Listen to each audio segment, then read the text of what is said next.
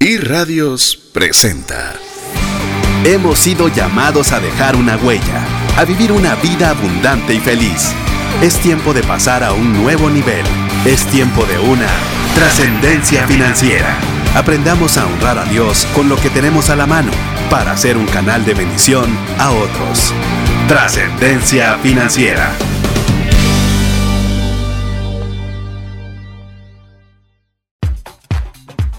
Muy buenas tardes, tengan todos. Es un verdadero gusto poder compartir junto con usted un programa más de trascendencia financiera. Un programa donde estamos seguros que usted va a poder eh, aprender algún consejo que le pueda ayudar a mejorar sus finanzas personales. Mi nombre es César Tánchez y como siempre un verdadero placer eh, a todos aquellos que ya tienen buen tiempo de estar sintonizándonos a través de esta estación 98.1 FM si nos está escuchando en vivo o bien a través de las transmisiones que hacemos de Facebook Live. Usted nos busca como trasciende más en Facebook si usted quiere ponerle una cara a la voz.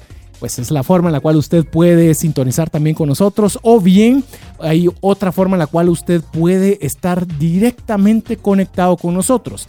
Y esta forma es una forma que ha resultado ser bastante práctica y le animamos a que usted también pueda hacer uso de ella. Esta es a través de un WhatsApp que tenemos dedicado para trascendencia financiera, a manera que usted pueda saber con anticipación de qué temas vamos a conversar eh, en el programa en vivo, poderle mandarle los links de los podcasts que transmitimos después de finalizada la, la sesión en vivo, noticias, bueno, todo lo relacionado a trascendencia financiera, tenemos un WhatsApp dedicado. Este WhatsApp va a cumplir dos finalidades el día de hoy. Una, que usted pueda hacer sus preguntas sobre el tema que tenemos hoy. Usted puede ponernos ahí, miren, quisiera que me aclararan sobre A, sobre B o sobre C, y nosotros poderle contestar, idealmente en el aire o si no, pues obviamente eh, le vamos a contestar directamente al mensaje que usted nos va a enviar. Ahora bien, pero si usted no tiene ninguna duda, realmente el tema está para usted, está tranquilo y lo domina bien o al menos no tiene una interrogante al respecto, lo más fácil que podemos hacerle también es que usted pueda eh, ser parte de esta lista de VIP de difusión en la cual usted lo único que tiene que hacer es mandarnos un mensaje de WhatsApp y decirnos su nombre y que usted quiere ser parte de es parte de nuestro distinguido grupo de amigos que está a través de este medio. ¿Está listo para poder anotar y mandarnos desde ya su primer mensaje y poder saber que contamos con el favor de su audiencia? Listo, le vamos a dar el número. Recuerde que es un número dedicado para trascendencia financiera, el cual lo tenemos frente a nosotros para poderle contestar sus inquietudes. El número es 59 19 05 42. Le repito, 59 19 05 42. Esa es la forma en la cual usted puede estar directamente con nosotros conectado y podremos también conocer sus inquietudes y poder contestar si tuviera alguna sobre el tema de hoy o bien muy fácil como le mencionaba que usted pueda eh, ser parte de nuestro listado VIP de difusión. Si usted eh, a la hora está recibiendo, tratamos de enviar uno, máximo dos mensajes a la semana, eh, pues una comentándole cuándo es el programa, el tema y demás, y quizás el link del podcast. No tratamos de ser muy conservadores con la comunicación a través de ese medio, pero en cualquier momento usted decide que se aburrió, que ya no quiere recibir más, muy fácil también. Usted nos manda a decir, nos pueden retirar del listado y con mucho gusto le retiramos. Este es un lugar donde usted va a estar eh, o queremos que usted esté eh, contento y donde usted pueda sacarle un valor agregado. Así que esos son, le repito nuevamente antes de ya presentarle a mi invitado del día de hoy y si usted no está en este listado de difusión, pues bueno, contarle qué es el tema que tenemos con nosotros. Le repito por última vez, por lo menos en este espacio este primer bloque, el número dedicado de trascendencia financiera para WhatsApp es 59190542. Le repito, ya sea que usted tenga una duda sobre el tema o bien que nos deje su nombre para incluirlo en nuestro listado VIP de difusión. Ok, perfecto. Ya con estos anuncios, eh, quiero em, presentarle primero al amigo que nos tiene, que tenemos la oportunidad de compartir hoy en cabina y luego vamos a conversar sobre el tema. El tema, eh, básicamente, hoy tenemos la finalización de la serie que hemos titulado Seguros. Si usted nos ha estado siguiendo las últimas semanas, pues bueno, hemos tratado de diferentes tipos de seguros y, e hemos invitado a diferentes eh, personalidades con mucha experiencia de cada una de las principales aseguradoras del país para que nos compartan su experiencia sobre cada una de estas temáticas.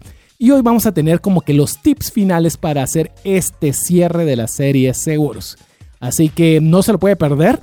Y para ello me acompaña el señor Domingo Valle, más conocido como Mingo Valle, con mucho cariño lo, lo digo.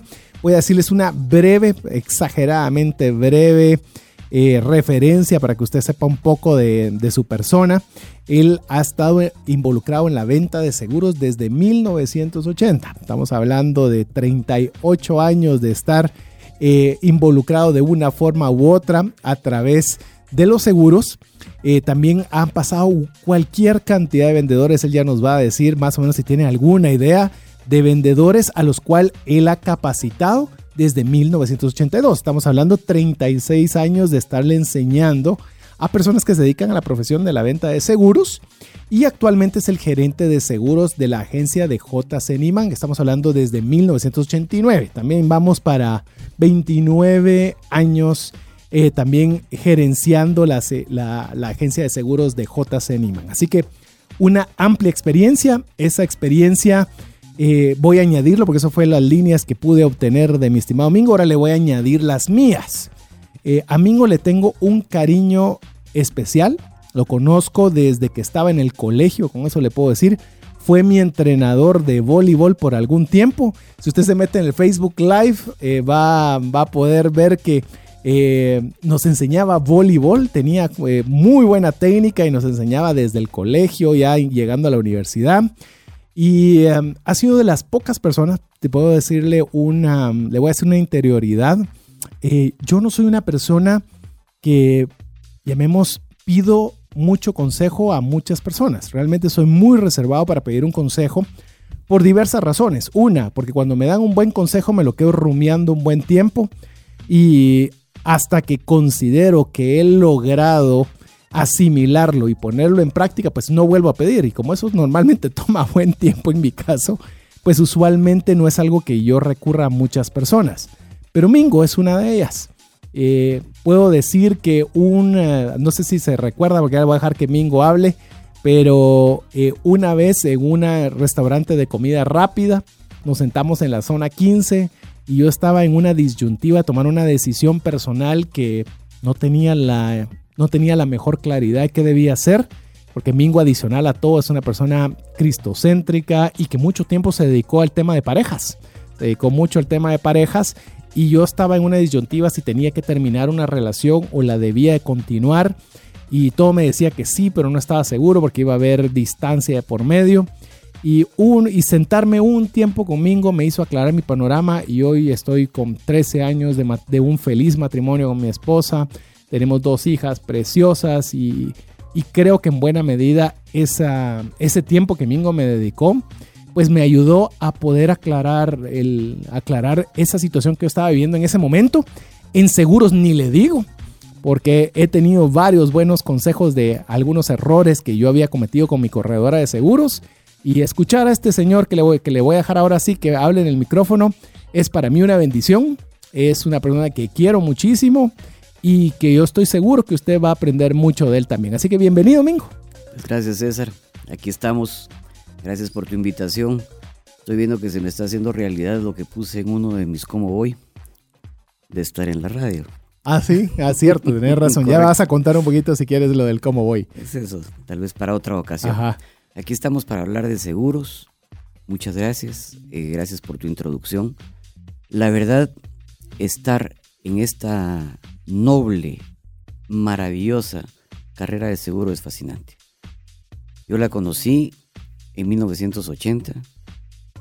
Me contrataron para vender seguros de vida y aquí estoy.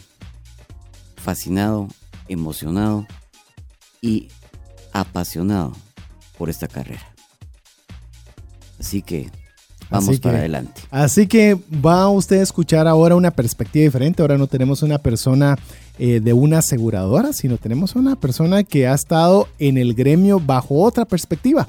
Siempre, obviamente, con una relación, porque no se puede romper, no, no es algo, no son partes separadas, sino partes integrales, pero va a tener otro panorama totalmente diferente. Pero antes de eso, vamos a mm, darle la introducción a nuestro primer segmento y la oportunidad para que usted también pueda compartir con sus amigos si cree que puede ser de utilidad el programa. Hoy vamos a hablar para que usted tenga una idea y pueda escribirle, porque me va a decir, ¿y cómo quiere que le, que le cuente a mis amigos? ¿Qué tip le debo dar? Pues bueno, vamos a hablar algunos tips para los seguros en general. Es decir, ¿debo contratar un seguro? No debo contratar un seguro. Si contrato un seguro, ¿qué consideraciones debería tener? Algunos tips para los seguros de vehículo, de vida, médico, seguros de vivienda, los riesgos, cómo elegir una aseguradora, cómo elegir un corredor. Eh, son una serie de cositas que queremos decirle para ponerle como esa conclusión final a esta serie. Así que le recordamos eh, que usted puede escribirlo también directamente 59190542, el WhatsApp dedicado a trascendencia financiera. Repito nuevamente, 59190542.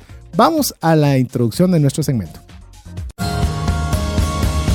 Compartimos consejos prácticos de finanzas personales que nos ayuden a la buena utilización del dinero. Una buena gestión del presente nos ayudará a trascender financieramente. Bienvenidos a Finanzas Saludables.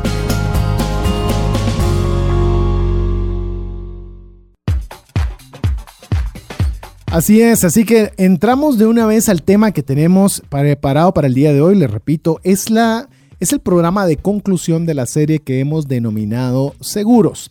Quiero decirle, ya que estamos en la parte de la conclusión de esta serie, eh, tenía mis serias dudas de cómo iba a ser la, reacción, te quiero contar, Mingo, de la, de la audiencia, porque le íbamos a dedicar una buena cantidad de tiempo a desarrollar un poco de conocimiento, porque fueron muchas cosas técnicas eh, durante todas estas semanas y de ver, porque a veces uno puede pensar seguros y qué tanto hay de hablar de seguros. Yo no entiendo nada de seguros, yo no quiero saber nada de seguros.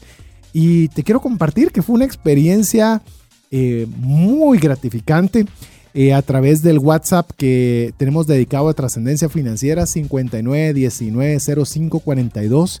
Eh, nos llegaban cerca de unas 150, 200 preguntas y comentarios por programa, lo cual pues obviamente indica que Muchas veces el tema de los seguros no es que no atraiga, no es que no lo querramos, sino muchas veces no lo entendemos. ¿Qué es lo que sucede la mayoría de las veces? Hemos estado pensando desde hace mucho tiempo y déjame decirte que en tu introducción explicaste muy claramente que yo no represento a ninguna compañía de seguros. Estos 38 eh, años, gracias a Dios, los he conocido desde el punto de vista del vendedor y eso te genera conocer al, al mercado directamente, a las personas directamente con sus inquietudes. La mayoría de las personas piensan que el seguro es un gasto, cuando no es así. El seguro no es un gasto. No es un gasto, debemos, debemos enfocarlo así. Hablaste de que soy cristocéntrico y para mí fue muy impactante.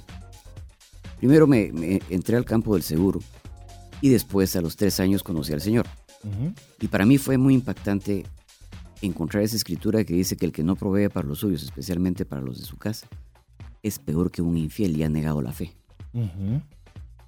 Eso, después de estar eh, conociendo las cosas del seguro y conocer al Señor, para mí fue un aliciente más. Yo he sido un fanático, pero un fanático de la protección familiar. Pero no solamente de la protección familiar, sino que de la protección de tus bienes. Porque al fin y al cabo, si perdés uno de los bienes, tienes que apartar nuevamente dinero para recuperarlo. Correcto. Y eso se lo estás quitando a la familia. Buenísima analogía, sí. Cuando empecé a tener a mis hijas, yo me di cuenta que necesitábamos generar con ellas momentos, generar eh, recuerdos, generar historia que eso es lo que al fin de cuentas te queda. Pero para hacer todo esto necesitas tiempo y dinero. Correcto. El seguro te permite tener esas dos cosas. Muchas personas entran y lo que quieren hacer es gastar mucho en seguros, pensando en el día de mañana y no está mal. Pero también la palabra de Dios nos enseña que es el día a día lo importante. Basta cada día tu propio afán. Exactamente. Su propio afán. Exactamente, su propio mal. Hay, hay momentitos en que las personas lo que quieren es tener una gran cobertura para el día de mañana. Tampoco eso es el punto. Tienes que tener un balance. Tienes que tener un balance para poder dosificar tu gasto contra lo que estás adquiriendo. una persona me enseñó tres cosas claves para lo que es utilizar los gastos. Es obligación, necesidad y deseo. Correcto. Si enfocas los tres gastos o el gasto de tu dinero a raíz de estas tres palabras, vas a encontrar una claridad para poder gastarlo. Correcto. Cuando estaba en el proceso de la venta y me encontraba con los clientes, era precisamente, no exactamente estas tres palabras, pero sí e, este concepto el que utilizábamos.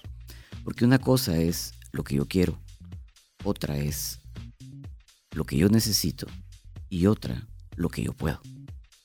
Obligación, necesidad y deseo.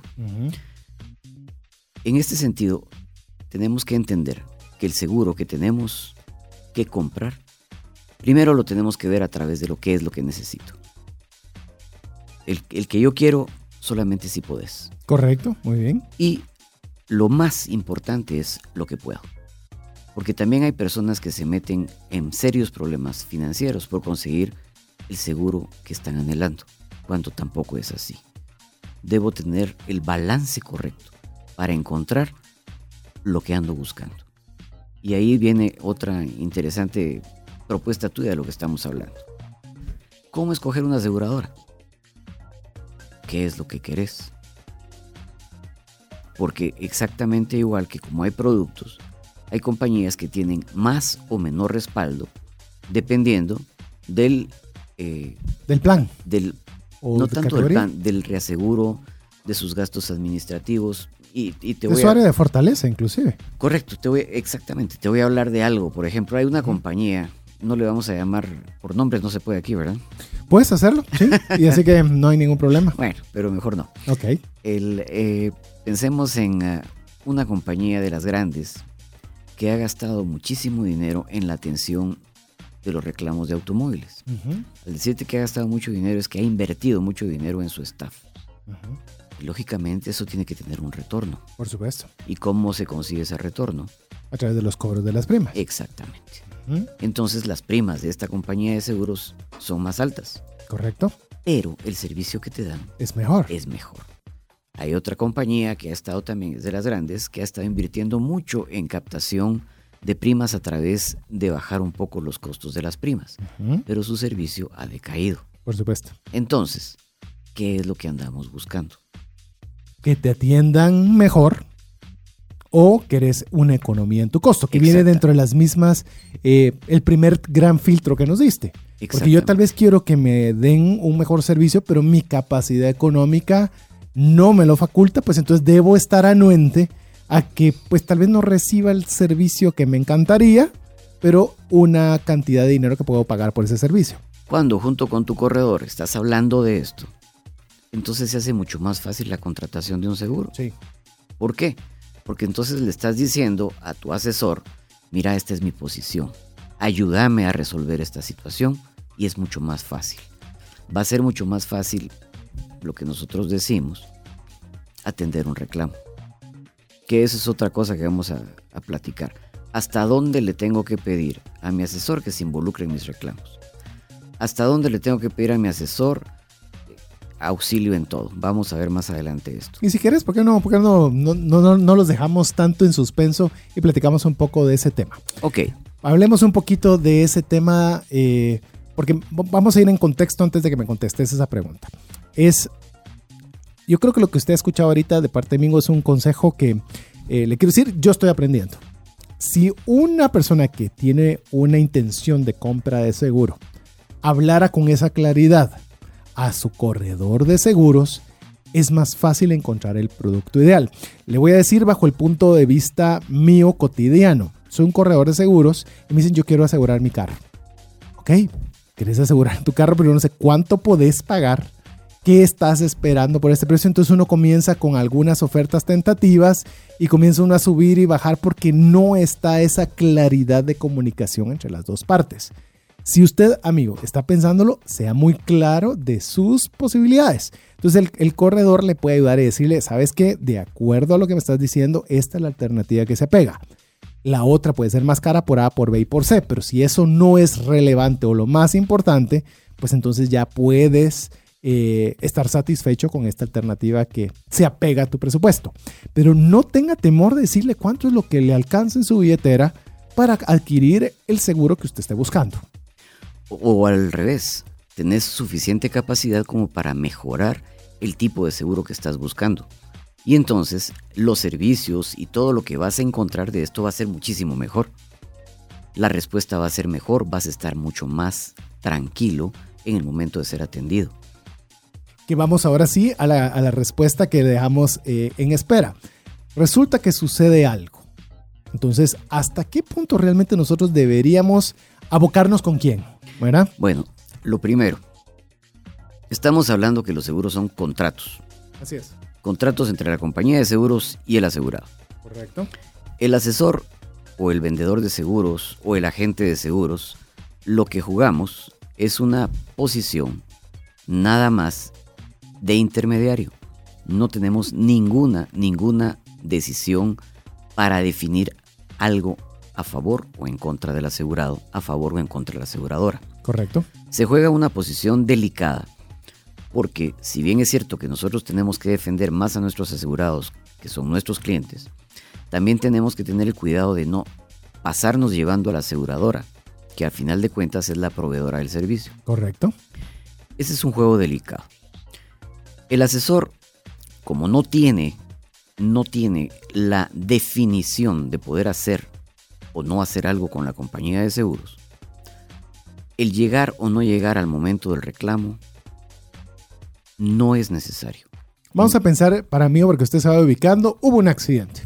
Hay dos vehículos que colisionaron y uno de esos es el suyo y usted puede pensar, bueno, aquí tiene que venir mi corredor en este momento. No sé si voy siguiendo la, el hilo de, la, perfecto, perfecto, de tus, pensamientos, en el cual, bueno, y, voy a llamar para que venga aquí y me ayude acá. Así es. Y no vamos a poder hacer mayor cosa. El que tiene que llegar realmente es el ajustador de la compañía de seguros. Y ese es el otro punto. Las personas dicen, llegó el ajustador y no me ayudó. El ajustador su trabajo no es llegar a ayudar. El trabajo del ajustador es llegar a establecer si la compañía de seguros tiene o no tiene responsabilidad en lugar del asegurado o a favor del asegurado. Eso es todo. El asesor, el ajustador no está diseñado para llegar a resolver el problema en ese momento. Aquí empiezan las cosas. Lo que sucede, y eso es bueno, el ajustador a veces puede ayudar a resolver la situación en ese momento y que mejor.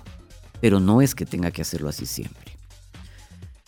El, asesor no tiene que llegar, o sea, el, el, vendedor no tiene que llegar, no va a hacer mayor cosa, pero sí tiene que estar enterado. Entonces agarre el teléfono, avísele a su asesor, mira, me pasó tal accidente, él lo que va a hacer desde su oficina o desde su casa o desde la hora que sea. Su celular donde se encuentre. Así es. Vos y yo sabemos que nos toca una, dos, tres de la mañana atender llamadas. Desde ese momento lo que se puede hacer es estar coordinando con la compañía de seguros para que la asistencia se Llegue pueda rápido. dar. Exactamente. Ese es un mejor trabajo que agarrar el carro e ir al lugar donde están.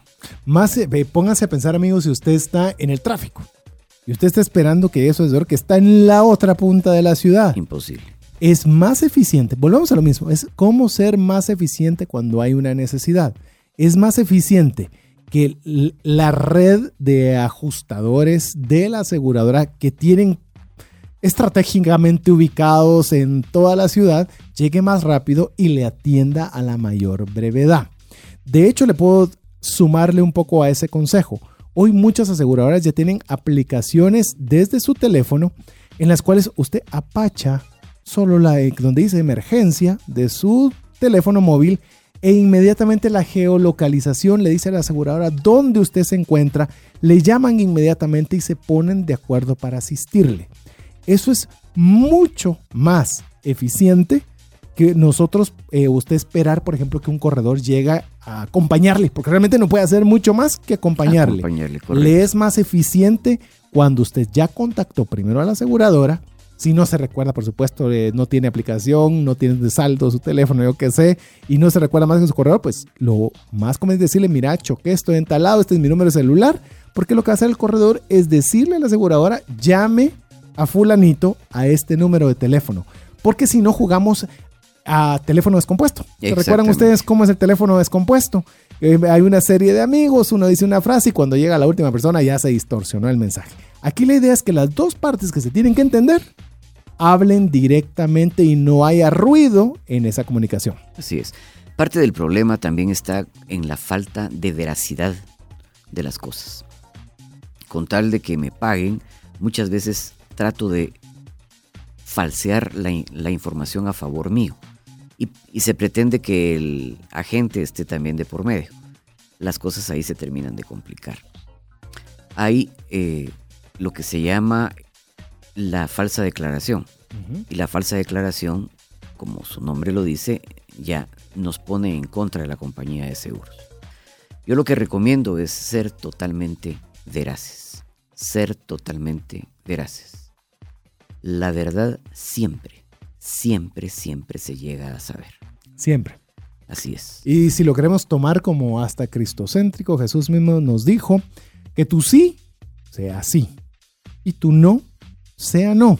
Y esto se da mucho, ya que mencionó Mingo esta parte, vamos a estar saltando entre diferentes temas eh, relacionados con pues, tips finales para la contratación de seguros.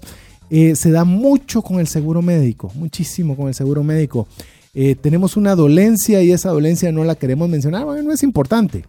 Mire, anótelo, de veras, anótelo, dígalo y es mejor que la compañía diga, no, no es relevante y no hay problema a que usted no lo haya declarado. Damas, lo digo con muchísimo respeto. Si usted ha tenido una operación cosmética, y usted dice, sí, pero eso no, tiene que, no es ninguna enfermedad, no es nada, declárelo. Por favor. Yo sé que puede resultar un momento incómodo, pero la no declaración puede tener problemas a la hora de no pago de determinado tipo de padecimientos. Eh, ¿Cómo se llaman los que son gástricos también? Porque los, los he visto también que no los declaran. Le ponen un como cintillo gástrico para que no, para controlar el tema de la ingesta. El bypass. El bypass gástrico.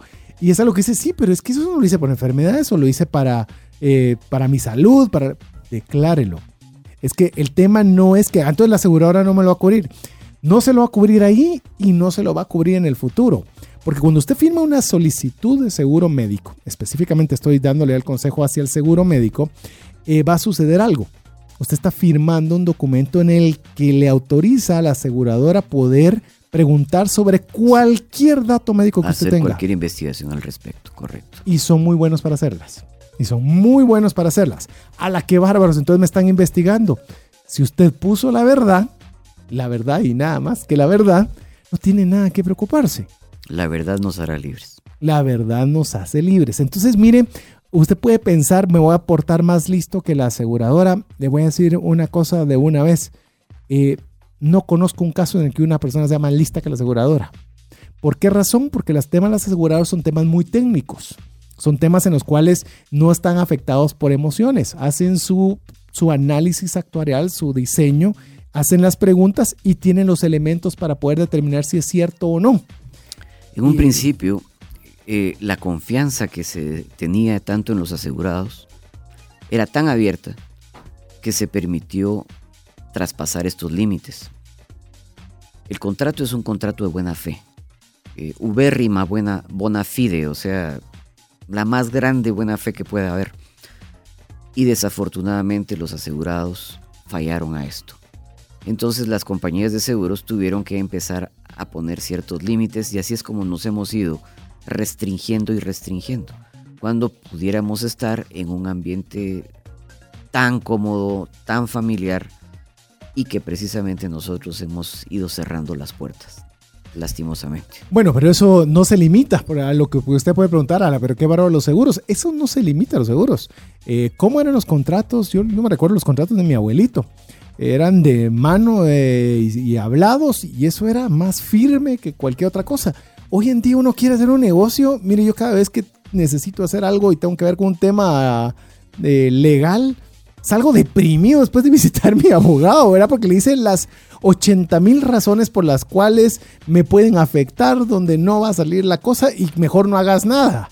Porque hemos llegado a ese nivel de falta de integridad. Porque es la verdad, eso es lo que es. Una falta de integridad en la cual nos vemos obligados a buscar cualquier cantidad de herramientas para tratar de compensar la falta de veracidad que un apretón de manos daba en los tiempos anteriores. Y coincide con lo que estábamos platicando el domingo en la iglesia. Pacto o contrato. Lo que estás hablando eran los pactos que se hacían antes. Solo de darse la mano y la palabra. Y ahora tiene que llegar a contratos en los cuales estamos presuponiendo que el otro va a actuar mal y entonces yo me tengo que cubrir las espaldas. Y triste, triste es el caso, así están los seguros ahora. Así es, así que bueno, ya le hemos dado, ya le hemos comenzado a compartir algunos de estos consejos para el tema de la contratación de seguros y cómo utilizarlos, cómo verlo desde un punto de vista práctico y fácil para que le puedan funcionar. Vamos a hacer una breve pausa en la cual vamos a escuchar eh, buena música aquí en el 98.1 FM. No sin antes recordarle que usted puede estar eh, conectado con nosotros a través del Facebook Live nos busca en Facebook como Trasciende Más. Así le puede poner una cara a la voz o bien usted puede participar a través del WhatsApp dedicado de trascendencia financiera, le, repito, es dedicado para trascendencia financiera, entonces usted nos puede hacer alguna pregunta que usted tenga, si no da chance de resolverla en el aire, pues la vamos a hacer directamente a su teléfono, de, a su teléfono o bien, si no tiene ninguna duda, pero usted quiere participar y ser de la lista VIP de difusión de trascendencia financiera, déjenos su nombre al 59190542. Muy fácil, le repito, solo nos manda su nombre y nos eh, escribe al WhatsApp dedicado a trascendencia financiera 59190542. Y con esto lo dejamos con buena música.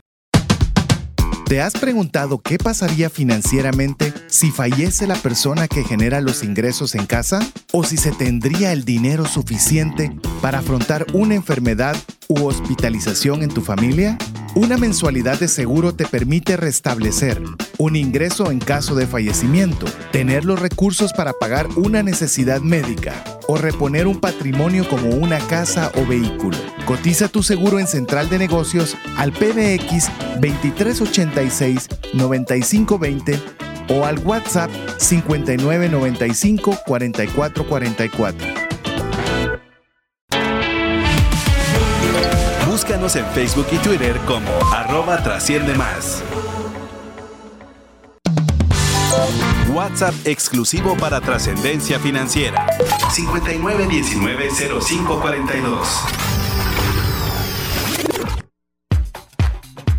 Les saluda César Tánchez en compañía de Mingo Valle y muy contentos de contar con el favor de su audiencia. Bueno, mi estimado Mingo, Estamos dando algunos tips, hemos estado saltando el seguro médico, al seguro del auto, al seguro un poco eh, el tema de seguros y hablamos, tal vez con lo que arrancamos el tema fue eh, con el tema del seguro no es un gasto. Correcto. No es un gasto. Ahora bien, vengo yo un poco a profundizar en, esa, en, ese, en ese tema. ¿Creerías que debería alguna persona, cualquiera que fuere, ¿Que hay alguna razón por la cual de verdad no deba tener seguros?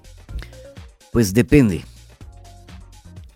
Cuando nosotros abordamos el tema de seguros, tenemos que hacer una medición de la persona. Una medición muy somera de cuatro cosas básicas. En primer lugar, si la persona tiene para pagar un seguro.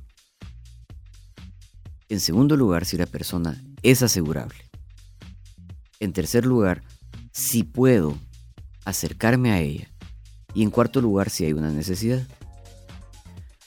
El tema de seguros es muy amplio y así como amplio es la cantidad de seguros que tiene.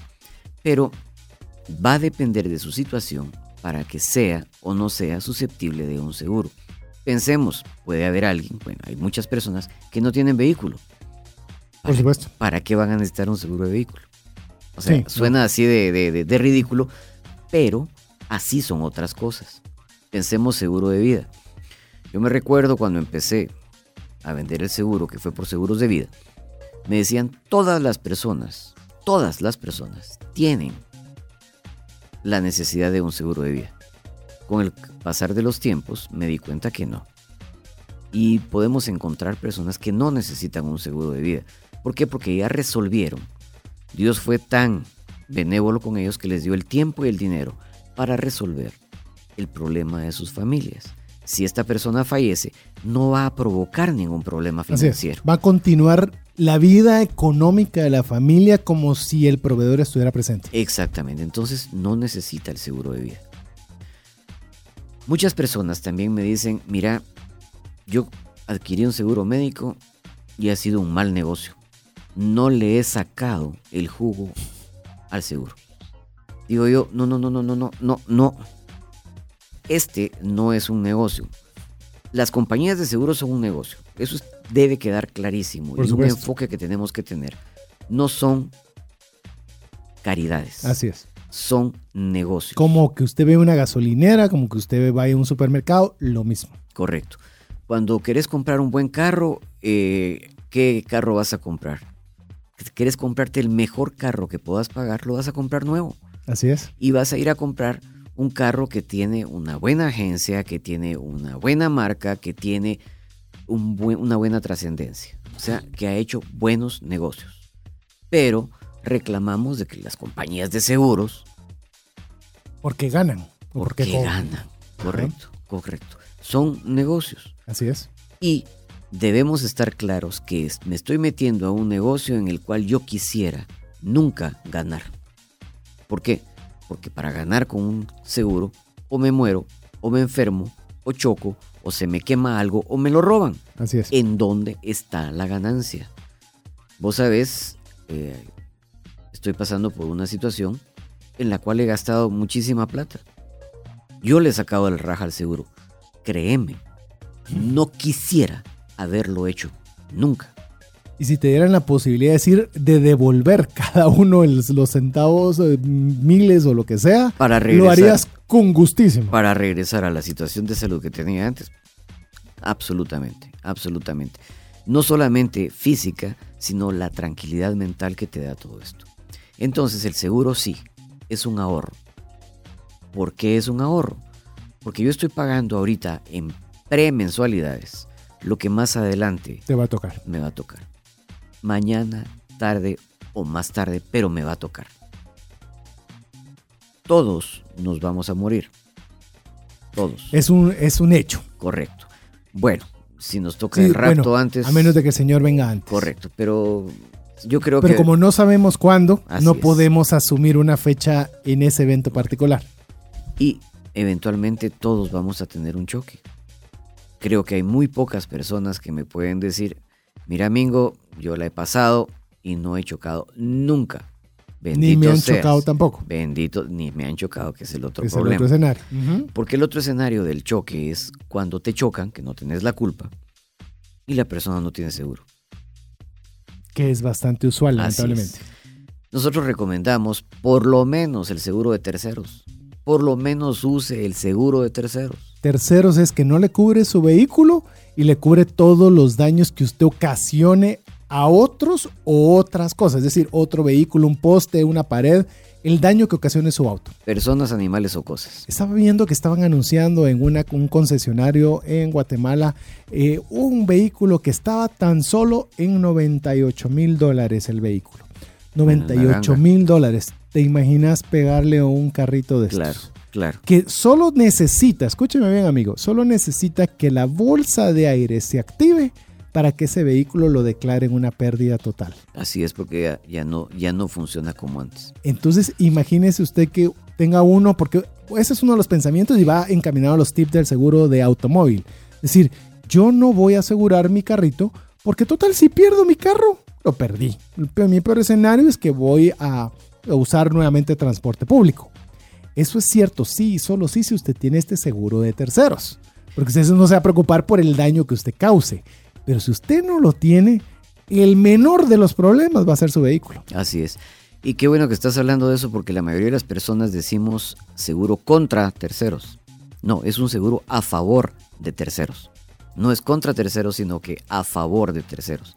Porque lo que estás diciendo, lo que estamos ayudando es a resarcir nuestra responsabilidad económica ante otra persona. Como bien lo decís, yo puedo andar con mi carro destartalado o puedo dejar de usarlo, pero al que le pegué no me va a dejar en paz hasta que no le ponga su carro como estaba antes. Hoy en día hacemos más énfasis en otra situación, César. Cuesta más reparar una persona que un carro.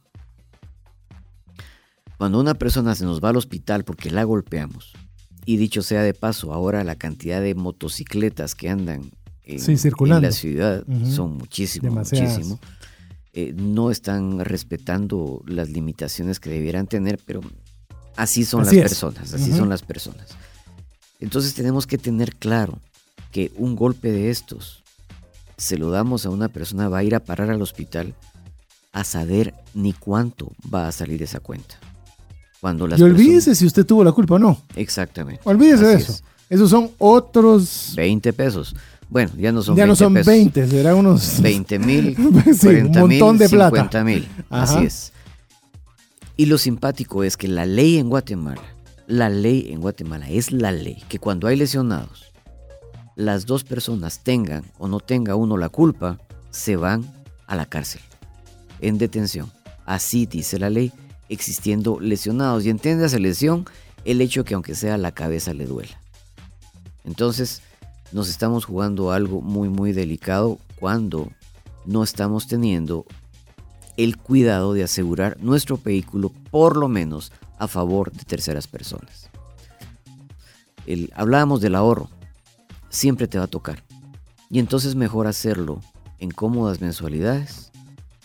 Por años, a veces te toca pagar por años y hasta después entrar en el gasto. Y ojalá, como bien decía Amigo, no tenga uno que utilizarlo. Es que, mire, yo, yo tal vez me acuñé una frase cuando, pues cuando estoy ante alguna persona que, que estoy atendiendo en este tema, en, en nuestra corredora de seguros, y le digo, mire, yo soy alguien que le está vendiendo algo que no quiero que use jamás. O sea, no tiene ninguna lógica lo que le estoy diciendo, pero de veras, yo quiero que usted tenga esa paz, pero quiero que nunca vaya a tener que tener que agarrar ese documento para utilizarlo. Eso sí, el día que tenga que utilizarlo será quizás el documento más importante que usted pueda tener a la mano. Entonces, yo creo que es algo que es bien importante que usted vaya teniendo esa, esa consideración sobre el acercamiento adecuado de si debo tener o no debo tener un seguro. Por ejemplo, hablemos en el mismo tema de, gastos médicos que estamos hablando ahora. Usted ya no va a tener familia. Pues bueno, un seguro médico que le incluya maternidad quizás no es el plan que usted debería considerar. Sí, pero es que no lo quitan de los beneficios. Hay planes que ya no lo tienen. Así es. Entonces usted puede apropiarse uno que le funcione para su realidad. Recuérdese que usted no, ah, es que este seguro fue el que me agarró mi papá cuando era chiquito y usted ya tiene hasta nietos. O sea, uno va cambiando su vida, su ciclo familiar, también su ciclo económico. Ejemplo, si usted era una persona universitaria y su papá le compró un seguro de vida o que le dijo, mira, tienes que comprarlo porque ahorita es barato y compró una cantidad X, no va a ser lo mismo que cuando este joven se casó, ya tiene dos hijos, está con una hipoteca y se metió a comprar otro tipo de cosas, a invertir en su negocio, es, el escenario es totalmente diferente. Luego logra pagar su hipoteca, ya se van los hijos de casa. Usted ya no necesita tanto seguro tampoco, porque ya las razones por las cuales usted lo había contratado dejan de ser. Este es otro tip. Revise sus pólizas mínimo con su corredor de seguros, por supuesto. Eh, que esta es una pregunta que nos hacían a través del WhatsApp dedicado a trascendencia financiera. Eh, 59190542. También déjenos un nombre si usted quiere ser parte de esta lista VIP. Eh, ¿Debería contratarlo directo con la aseguradora o con un corredor? Tal vez me puedo ahorrar un poquito de plata. ¿Qué pensás sobre esa pregunta? No se va a ahorrar nada. La persona no se va a ahorrar nada. El vendedor de seguros, y especialmente cuando se trata de seguro de vida, se vuelve una persona muy cercana, se vuelve casi que un confidente. En este tiempo que yo tengo de estar atendiendo personas, yo he llegado a conocer secretos de las familias. ¿Por qué? Porque las personas nos llegan a desarrollar mucha confianza, sobre todo si somos eh, capaces de mantener esa confianza. el, el asesor de seguros es casi como el ginecólogo. ¿En qué sentido? Conocemos intimidades de la persona. Una mujer con su ginecólogo no lo está cambiando a cada rato. No puede, no quiere, no se siente cómoda. Cuando el asesor de seguros ya conocemos algunas cosas, llegamos a ser parte importante de esa situación. Mis primeros asegurados 1980. Déjame contarte que todavía tengo muy buena cartera de ese entonces. Eh, yo no sé, creo que fui un buen agente de seguros porque no se me han muerto las personas. Está bien, has cumplido tu promesa. Así es. De que no lo usen. De que no lo usen. Pero sí, en el transcurso del tiempo me he llegado a involucrar con, con familias que de hecho ahora ya estoy asegurando hasta la segunda generación. Y existe la tercera. O sea, a los hijos de mis amigos ya los estoy asegurando que ya tienen hijos. Y, y es lindo. Yo no, no tengo mucha clientela nueva, porque con la cartera que tengo, yo creo que ya estoy suficientemente bien para atenderla más el estar atendiendo la, agencia general, ¿verdad? Eh, pero me refieren gentes y a veces yo lo que hago es decirles, mire, yo no puedo atender, pero le voy a dar a uno de los muchachos para que lo atienda. Estas personas lo que tienen que hacer es convertirse en ese asesor permanente. No se va a ahorrar nada y los conceptos que tenemos los asesores de seguros le pueden ayudar a tomar mejores decisiones. Sobre todo si la persona tiene experiencia. Yo creería, y es algo muy importante, sumándole a, lo que ya bien mencionaba Mingo, un corredor debe ser un aliado suyo. Ese es un tip que le queremos dar en, el tema de si tengo o no tengo un corredor. Debe ser un aliado suyo. Eh, Mingo lo mencionaba, tiene 38 años de estar dedicado a este tema. Yo apenas tengo 18. me llevas, uff, 20 años, exactamente me llevas 20 años de estar en este negocio. Eh, pero le digo, hay situaciones, por ejemplo, en familias que se separan, eh, que ya no continúan juntas y cada uno de, estos, de estas personas, cada uno de los ex cónyuges, tienen una póliza separada. Y nosotros nos toca a veces el tema, como lo mencionabas, la difícil tarea de que nosotros no vamos a compartirle ninguna información a ninguno de los cónyuges estando casados y obviamente cuando ya no lo están. ¿Por qué? Porque yo no, yo no puedo asumir como corredor de que el cónyuge, hablemos del esposo, le contó a la esposa cómo ha estructurado su plan. Entonces, al yo no poderlo asumir, aunque la esposa diga yo soy la esposa y usted me lo tiene que dar, nosotros no lo podemos hacer, o por lo menos no lo hacemos nosotros, porque ese es un secreto en el cual nosotros mantenemos esa confianza que obviamente el que lo contrató, obviamente nos confió a nosotros eso. Muy diferente es que el esposo nos diga, mira, te va a llamar mi esposa y por favor contale cómo está la cosa. O te va a llamar mi ex esposa. O te va a llamar mi ex esposa, porque obviamente se ven eh, todo tipo de situaciones, como bien lo mencionabas. Y eso es algo muy importante. Por eso es que usted no puede escoger a cualquier corredor. No. Porque si usted quiere estar bien asegurado, necesita contarle qué es lo que usted desea hacer a su corredor. Si no, no le puede ayudar bien. Y obviamente no le va a estar contando todo ese tipo de intimidades a alguien en el, para, para iniciar a alguien que no confía. Correcto. Eh, en el caso, por ejemplo, de las propiedades inmuebles, las casas, es, simpático porque esta plática la he tenido con cualquier cantidad de personas durante cualquier cantidad de tiempo. ¿Sabes qué? Mi casa vale 100 mil dólares, por ejemplo, pero la vamos a poner en 50 porque así me ahorro un poco de, plata. Definitivamente se va a borrar un poco de plata, pero la compañía de seguros se va a ahorrar más. ¿Por qué? Porque existe una relación entre el precio real y el precio asegurado que obliga o no obliga a la aseguradora a un pago completo.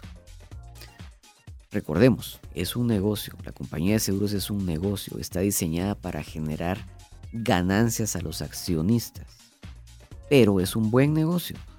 Sin embargo, cuando nosotros tratamos de jugarle la vuelta, a quien le estamos jugando la vuelta es a nosotros mismos.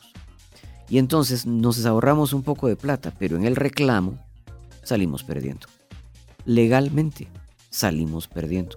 Y eso no crea que es un daño que la aseguradora tiene premeditado, es un contrato. O sea, está estipulado en las con lo que se llaman las condiciones generales de la póliza. Entonces, un buen corredor que estamos generando sobre tips, un buen corredor debería decirle cuando usted le está exponiendo de que lo quiere poner a la mitad para ahorrarse plata, el consejo que bien ya le dio Mingo. No lo hagas porque A, B, C y D. No, pero aunque sea eso, a mí no me importa. O sea, ya pasó, llamemos del consejo, como cualquier consejo de cualquier cosa, ¿verdad? Así es. Usted está en la capacidad de tomarlo o en la capacidad de dejarlo. Pero lo importante es que usted tenga las opciones claras. Mire, los seguros es un área que necesita mucho conocimiento. Y lo que usted necesita en un corredor es encontrar alguien que tenga ese conocimiento y se lo ponga en tres, en tres partes fáciles. Y que hable claro, o sea, sin miedo. Si lo tiene que poner en su lugar a usted como cliente, acepte que lo pongan en su lugar. Muchas personas... ¿Cómo lo hace un abogado? Como lo hace un abogado. Como lo hace un abogado. Exactamente. El abogado no te va a decir, mira amigo, fíjate que tenés razón. No, te va a decir, disculpa, eso no es así y va a suceder A, B, C y D. Y puede suceder da, da, da. Y usted lo escucha hasta con más, eh, más, más atención. Lo mismo. Así es. Es interesante ahorita que estás diciendo abogados, porque estamos hablando de contratos. El seguro es una parte del derecho, la parte del derecho que se conoce como contratos. Entonces nosotros, como usuarios, debiéramos conocer nuestros contratos. Yo me conozco a muchas personas que conocen perfectamente cómo funciona su televisor, cómo funciona su celular, y no están llamando al que se los vendió a cada rato para saber qué es lo que tienen que hacer para mover o quitar un botón. Correcto. ¿Ya? O la refrigeradora, o la estufa, o el carro mismo. Son unos expertos en manejar su carro. ¿Por qué no son igual con las pólizas de seguros? Les digo, por favor, léanlas. Es cierto, Latinoamérica y Guatemala somos muy reacios a la lectura, pero tenemos que leer las pólizas de seguros. No, pero son muy complicadas. No es cierto, no son complicadas, son muy sencillas. Y marquemos las dudas que tengamos. Cuando nosotros hacemos esto llamamos a nuestro asesor y le decimos, mira, tengo dudas sobre A, B, C, va a ser más fácil que esperar y decir, no, no, no, yo confío en mi asesor de seguros y él sabe lo que tengo que hacer. No es cierto, imagínese que su asesor de seguros, tal vez no es que se haya muerto, pero se fue de viaje. ¿Qué va a pasar? Si usted conoce perfectamente su producto como conoce el televisor, su celular o su carro, no tiene tanta necesidad de que la persona esté ahí. Llegaron a un momento, se juntaron, diseñaron la póliza, le entraron y ahora ya tienen la póliza que usted necesita. Bueno, si cualquier cosa pasa, no tiene necesidad de que el asesor esté presente. Tal vez se complicó un poquito y entonces el asesor va a tener que echar una mano. Pero antes no, antes no. Es muy sencillo. Y vamos a ir en ese, en ese tema. Usted puede decir, ala, pero es demasiado amplio y yo ni siquiera sé qué es lo importante y qué no es lo importante. Voy a decir algo que he ido aprendiendo conforme pasan estos 18 años, al menos en mi caso de experiencia es que hay ciertas cosas que uno le tiene más miedo que a otras. Y, lo, y yo estoy aquí sentado con Mingo en una cabina y estoy seguro que esas cosas que quizás yo le tengo más miedo, quizás Mingo no les tiene miedo en lo absoluto, pero le tiene un poco más de temor a otras.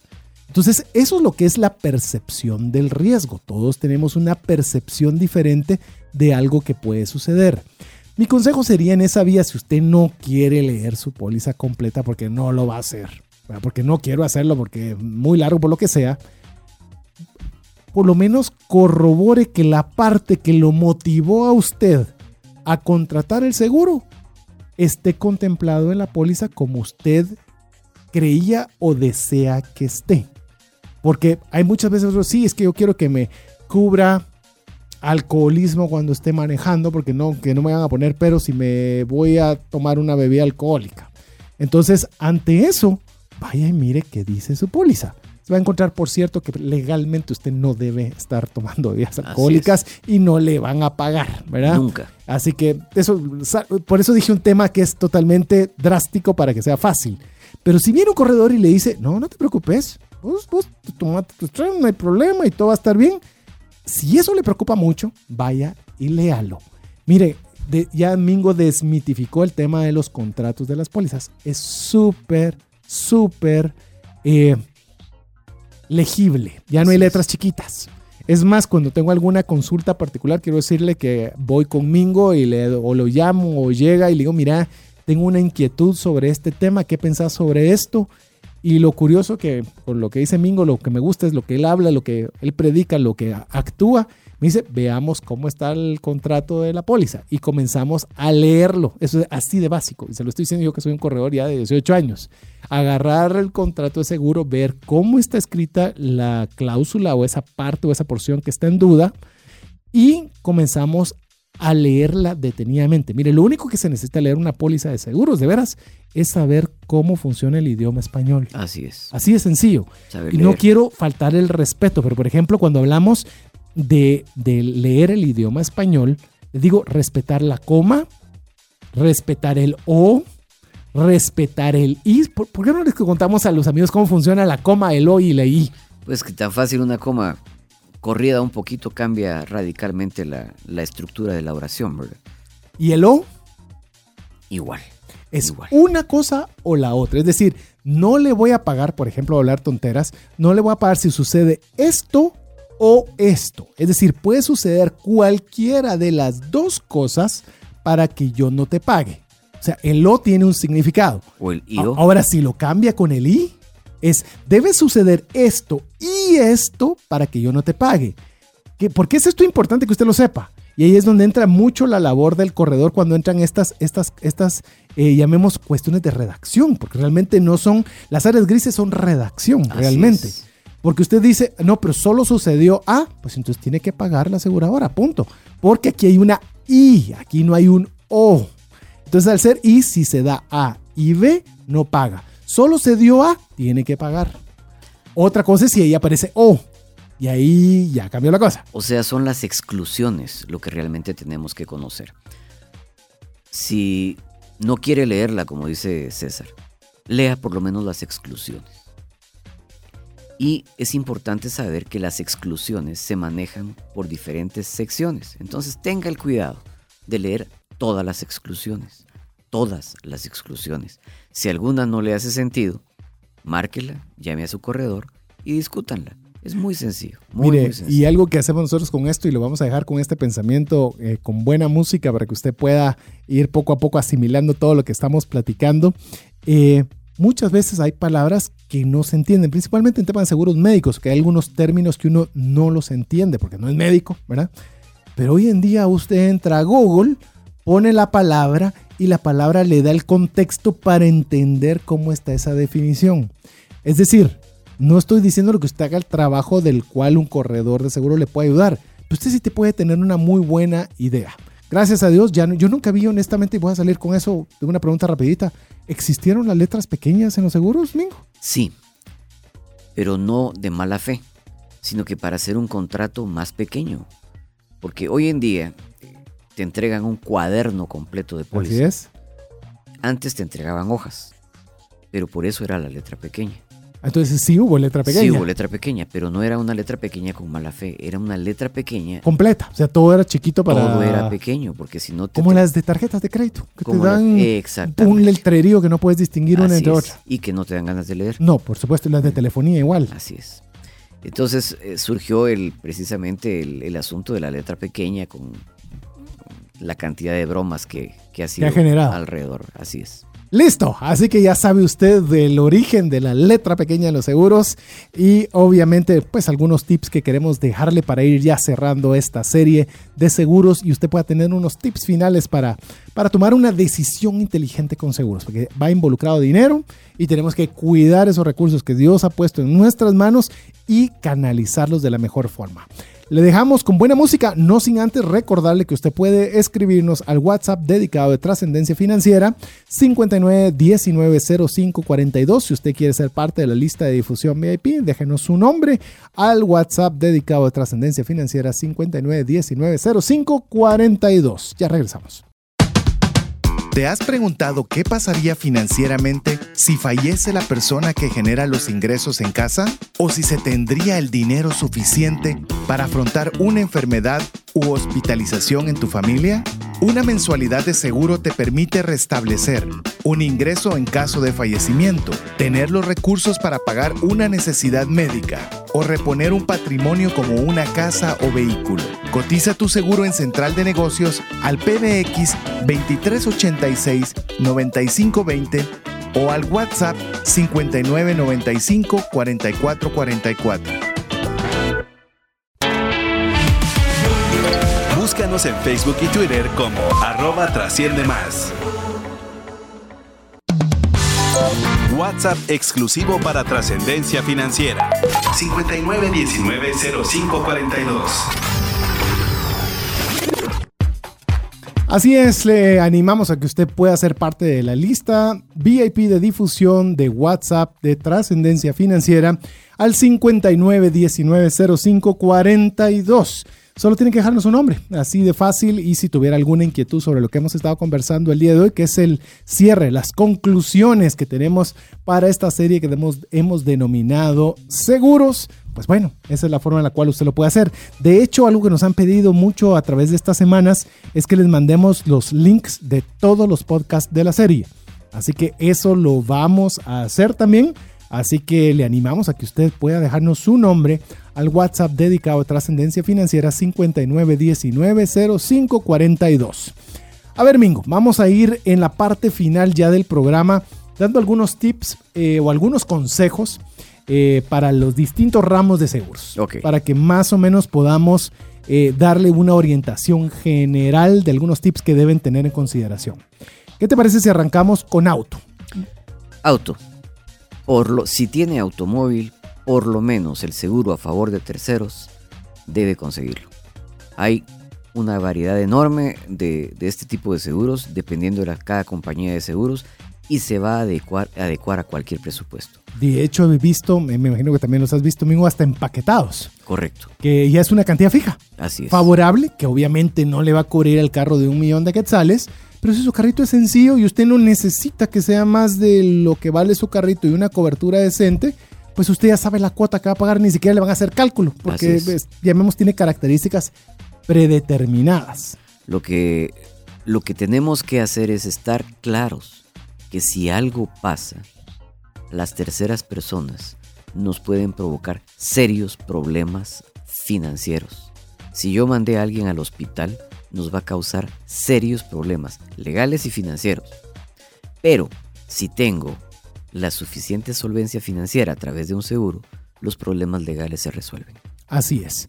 Yo le animaría a decirle que si usted va a contratar en esa misma línea un seguro de terceros, es decir, del, daño que usted le vaya a ocasionar a un tercero, eh, piense en 500 mil quetzales. Así es. Piense en 500 mil. No piensen menos, por favor. No piensen menos. Le pongo en contexto. Un poste vale entre 25 y 50 mil quetzales, dependiendo del poste al cual uno pueda golpear. Y según bien nos decía Gustavo Samayoa en su intervención cuando estuvo en el programa hablando del seguro de vehículo, el poste, el problema no solo es el poste, sino los cables que se mueven que jalan los otros dos postes. Es decir, en una colisión a un poste se podrían ir hasta tres postes, más el cableado, más la lámpara, más de todo. Le pueden salir 150 mil quetzales fácil. Esa cosa que pareciera insignificante y que no, no fue mayor cosa. Un post-it. Un post-it. Imagínate que es un tu post-it de 125. Ya no digamos si usted eh, un patrimonio, no, olvídese. Tenga por lo menos 500 mil. Y esto usted va a decir, ala, pero ¿saber cuánto me va a salir? No le sale mucho más, porque a veces uno piensa, si yo de 200 a 500 mil me va a salir un montón de plata más, no es proporcional. No. No es proporcional. Así que le animamos a que no sea, eh, no sea un, seguro de terceros menor de 500 mil. creo que es. un buen consejo. y si no le alcanza para el 500 mil, porque pensemos, eh, hay una compañía de seguros que está vendiendo una póliza de 99 quetzales mensuales. Y te cubre, si no estoy mal, 50 mil quetzales de RC, de responsabilidad civil, o sea, a favor de terceros. Sí. ¿Qué es eso? No es nada. Nada. Sin embargo, tener pero son 50 mil. Correcto, pero por 500 eh, quetzales más al año, vas a tener ya una cobertura de 300 mil. Agarre la de 300. Exactamente. Por 50 quetzales al año. No, o sea, hay ciertas cosas 500. que... ¿Cuánto? 500, que, perdón, 500 te sube a 300, mil de cobertura. Eh, no hay relación. Digo, no hay relación. Los seguros se miden, porque esa es otra cosa que me decían, pero mire, ¿cómo sabe usted que un seguro es bueno? En el momento que lo utiliza. No antes. Porque yo puedo ofrecer mil maravillas, pero donde se va a ver realmente el tipo de seguro y qué tan bueno fue lo que compró, es cuando lo necesite usar. Y el problema es que ahí ya es muy tarde. Porque ahí ya está en la situación complicada. Y aquí puedo decirlo claramente, en Guatemala no tenemos malas aseguradoras. No. ¿Por qué no tenemos malas aseguradoras? Porque la superintendencia de bancos está encima de ellas.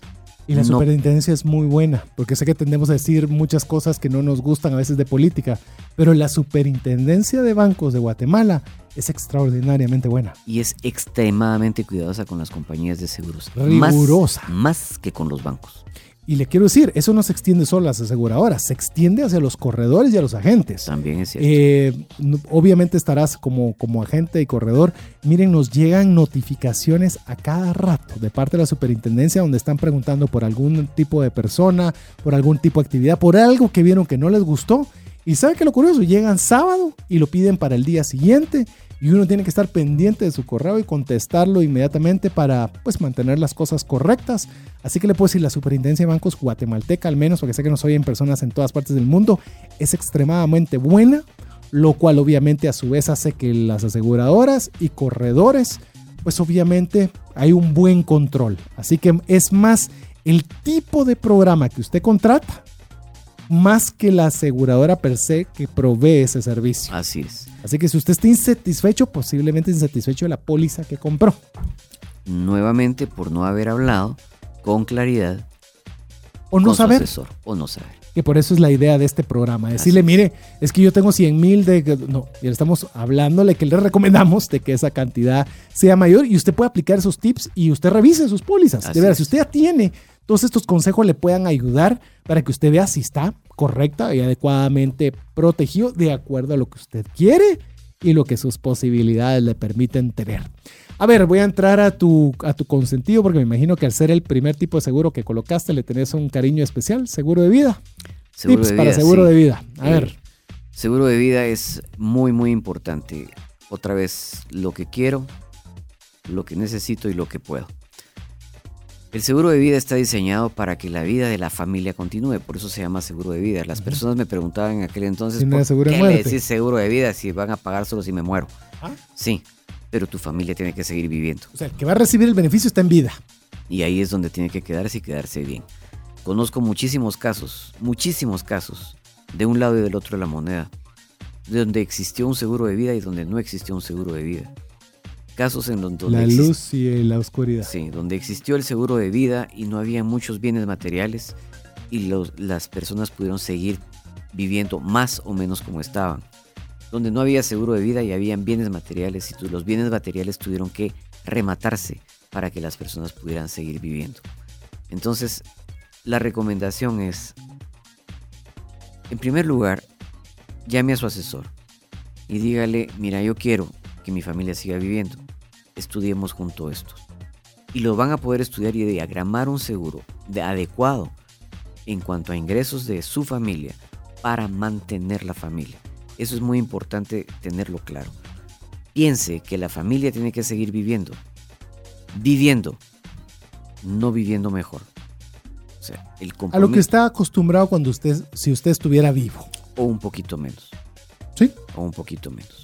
¿Por qué? Porque tratemos de que se queden en el mismo colegio, tratemos de que... Se queden en la misma casa porque estar rentando. En la misma casa, correcto.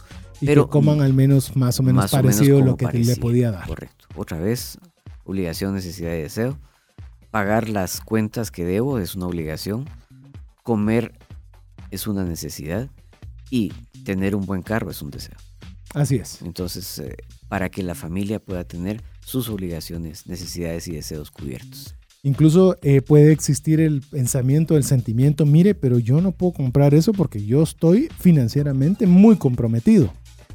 Quiero decirle que en el caso del seguro de vida, si usted está comprometido estando usted, Si usted no está, imagínese en qué posición financiera queda su familia. Por eso es que estamos hablando de este tema en un espacio de finanzas personales. Porque si ya está comprometida, la familia ya le, cuesta con que ya están habiendo niveles de deuda importantes, mayor razón para tener un seguro de vida. Porque si llega usted a faltarle a su familia, eso ya no es un desastre, eso se vuelve algo insostenible. Y eso es algo que se puede evitar. Y usted puede decir, pero mire, ¿con qué dinero quiero que haya? Hay hasta seguros de accidentes sumamente económicos. Ah, pero solo es de accidentes y solo... Bueno, o sea, volvemos a lo mismo. Si es lo que nuestra bolsa nos permite tener, pero no desampare su familia. Porque el faltar la persona que provee financieramente a la familia puede ocasionarle un desastre. Imagínese usted ha hecho todo su esfuerzo, trabajado durísimo toda su vida para, con en la medida de sus posibilidades, llevar un recurso a su hogar.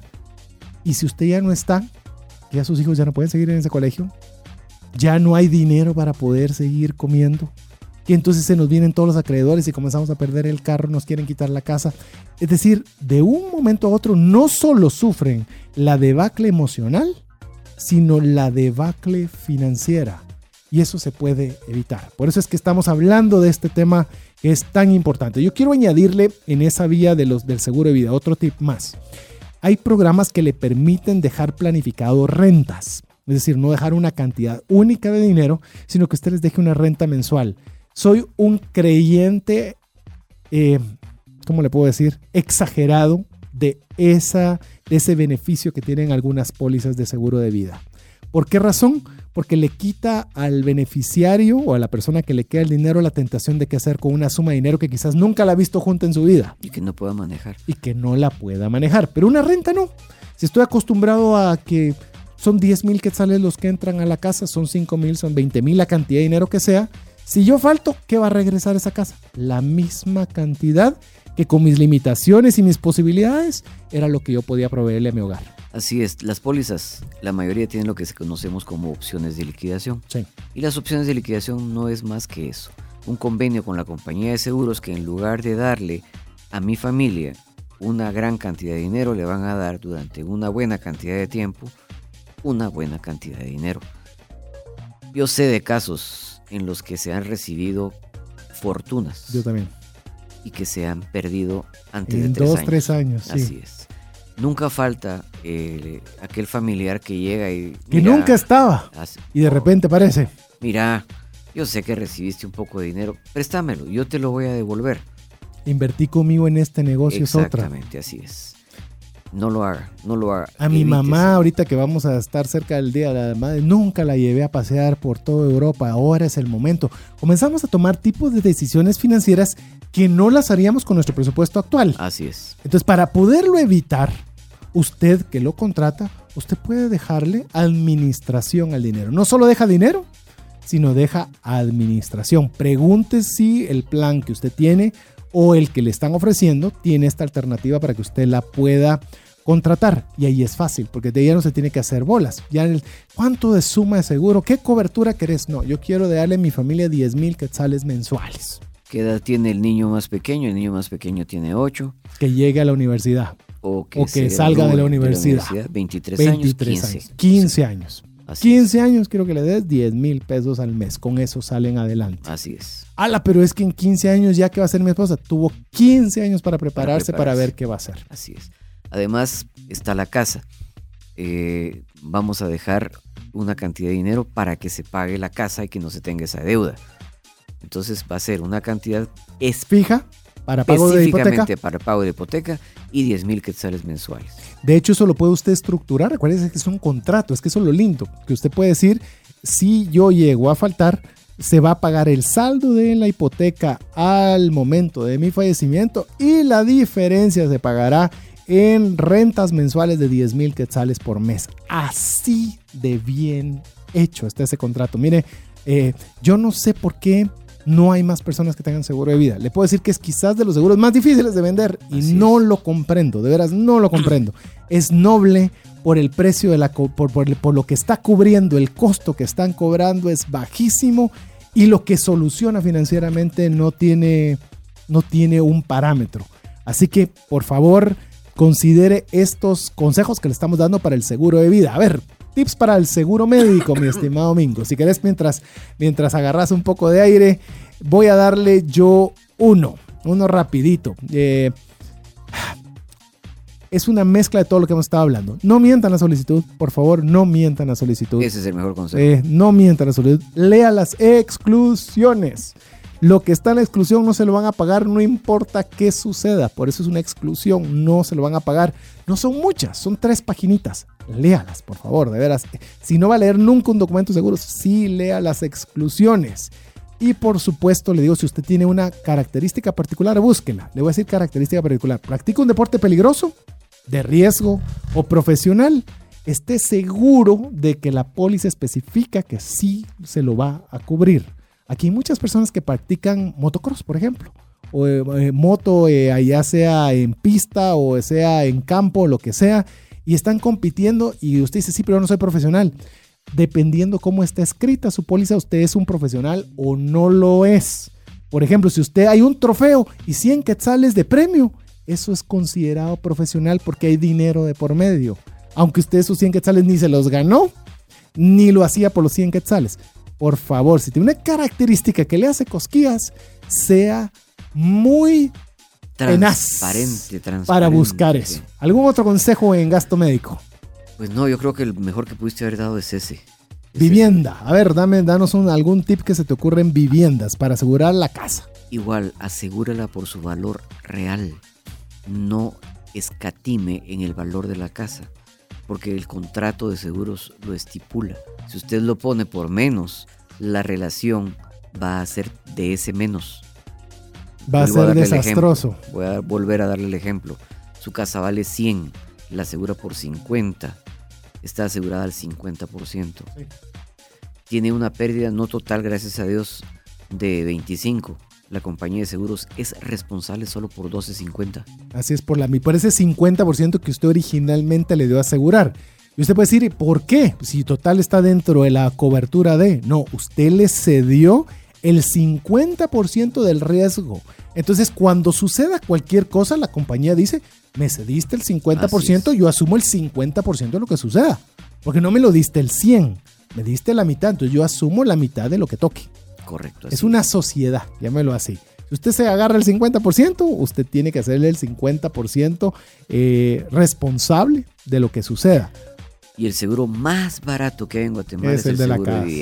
Sí, es casa. es el más y somos estamos en una zona sísmica, por favor, tenga su segurito de casa.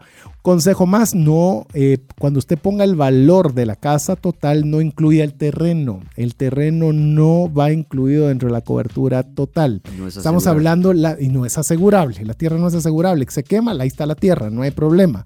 Tiene que asegurar la construcción. Eso es lo que se hace. ¿Cuánto costó la construcción? Si usted tiene un terrenón y la casa le costó 100 mil, usted tiene que determinar cuánto vale el terreno y cuánto vale la construcción, porque el terreno si no está pagando de más. Así es está pagando de más. Entonces, esos serían los consejos que le podemos decir en vivienda. Tal vez añade uno rapidito. Por favor, incluya su contenido. Una cosa es el cascarón, pero todos no nos damos cuenta porque a veces nos sentamos en el sofá y lo damos por hecho, nos acostamos de la cama, lo damos por hecho. Pero es increíble que si uno ve una casa vacía, solo pensar en llenarle es un montón de plata. Y si se quema la casa o se cae por un terremoto, eh, el contenido se va a ir igual. Así es. Entonces considere incluir el contenido. A ver, mi estimado Mingo, dejamos lo, más, los tips más sabrosos ya ahorita y al final. Tips para elegir un buen corredor de seguros. En primer lugar, que sea tu conocido. O referido de alguien muy buen amigo tuyo. O que tengas una buena referencia. O que tengas una buena referencia de él. Pero sobre todo si fuera tu conocido o que fuera el asesor de un buen amigo tuyo. Eso es importante. Y sobre todo, que no lo limites en el sentido de que si te va a poner las cosas claras, deja que te las ponga claras, que te hable claro, que te hable sincero. Como un amigo. Como un amigo. Un amigo te lo dice lo que no estás bien o no le agrada, te lo dice de frente. Exactamente. Por lo menos los amigos hombres creo que somos un poquito más así, que hasta las manos llega el asunto, pero de frente. Así es que eh, tenga experiencia. Muchas veces eh, empieza nuestro... Y experiencia comprobada, me gustaría añadirte. Sí, correcto, que tenga experiencia. Porque otra cosa es que te diga que tiene experiencia. La otra es que sepa leer. Muy bien, bien, excelente. Que sepa leer. La comprobación de lectura eh, es una cosa muy, muy delicada. Como vos decías, el y o las comas. Yo me he encontrado con personas en esta rama que desafortunadamente no saben leer. Y esto es clave para poder interpretar una póliza. Entonces, yo diría que esos tres tips. A mí me, llama la atención, me recuerdo hace algún buen tiempo, eh, pues había una iglesia en la cual decía pues que se iba a hacer estudios de la Biblia para entenderla y sus orígenes. Y cuando llegué, pues estoy hablando hace mucho tiempo, eh, estaba tal vez iniciando en el tema de conocer un poco más de Dios. Y yo pensé que me iban a enseñar arameo, griego y las bases y me, y, me gustó tanto. Y por eso creo que eso me sirvió tanto para esta carrera de seguros, donde la persona que lo está impartiendo dice, bueno señores, vamos a aprender español. Porque muchas veces se lee el versículo, pero no leyeron el anterior, no leyeron el posterior. La coma eh, dice diferente y se los prometo, lo que nos puso a hacer era a poder definir en versículos el sustantivo, el verbo, el artículo, los pronombres, porque dice, no pueden, o sea, las palabras no se pueden jugar mm. porque sí, hay que ver dónde está el centro eh, en base al español, idioma español. Los seguros es lo mismo. O sea, necesitamos poderlos comprender bien. Y un tip final, que con este me voy a retirar yo, ya cuando llegamos ya al final del programa, con el tema de elegir un corredor. Yo creo que un corredor que usted pueda confiar, es una persona que le demuestre realmente que se preocupa por ella, que realmente le está tratando de entender qué es lo que necesita, le logra transmitir los conceptos de una forma clara, las cosas que sí, las cosas que no y su opinión. Adicional que no lo va a forzar a hacer nada. De veras, no vaya con alguien que lo esté forzando. Se lo digo con cariño, se lo digo como siendo un corredor y Mingo está un corredor. Aquel que está presionado realmente lo único que quiere es vender y va a quererle vender y doblarle el brazo. Una persona que le va a asesorar, le va a dar una opinión. Usted no tiene que estar corriendo a un abogado para que le diga, usted va a un abogado para que le dé un consejo, para que lo atienda, para que lo sirva, para que le aclare. Y si usted está contento, pues se queda con el abogado. Pero alguien que realmente lo va a doblarle el brazo y lo va a estar exigiendo, no, es un asesor. Es un asesor que se preocupe y vele por sus intereses. Así es. Así que bueno, ya le dimos bastante material para que usted pueda hacer una adecuada contratación de los seguros, eh, de, por lo menos de los más generales, más específicos. Y si usted ya está suscrito al WhatsApp dedicado a trascendencia financiera, pues va a recibir en breve este podcast y muy pronto toda la serie completa, porque ya la otra semana arrancamos con una nueva serie. Pero por de pronto, pues queremos decirle que ahí termina la serie de seguros, animarle que deje su nombre y sea parte de la lista VIP de trascendencia financiera en su WhatsApp 59190542. Mingo, muchas gracias por haber estado con nosotros. Muchas gracias por haberme tomado en cuenta. Gracias, gracias. Ha sido un placer poder contar con el favor de su audiencia. En nombre de Mingo Valle, Jefferson en los controles, su servidor César Tánchez, esperando que todo lo que hemos conversado el día de hoy sea de ayuda y de bendición. Esperamos contar con el favor de su audiencia, si Dios lo permite, en un próximo miércoles de trascendencia financiera. Que tenga feliz noche, que Dios le bendiga.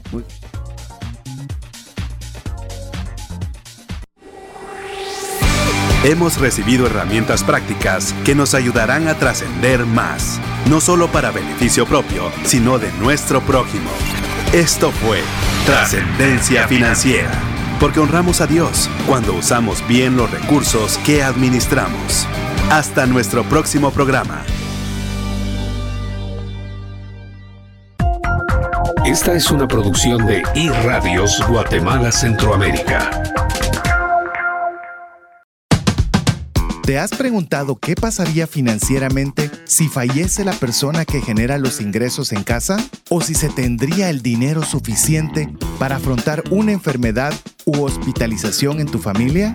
Una mensualidad de seguro te permite restablecer un ingreso en caso de fallecimiento, tener los recursos para pagar una necesidad médica o reponer un patrimonio como una casa o vehículo. Cotiza tu seguro en Central de Negocios al PBX 2386 9520 o al WhatsApp 5995 4444.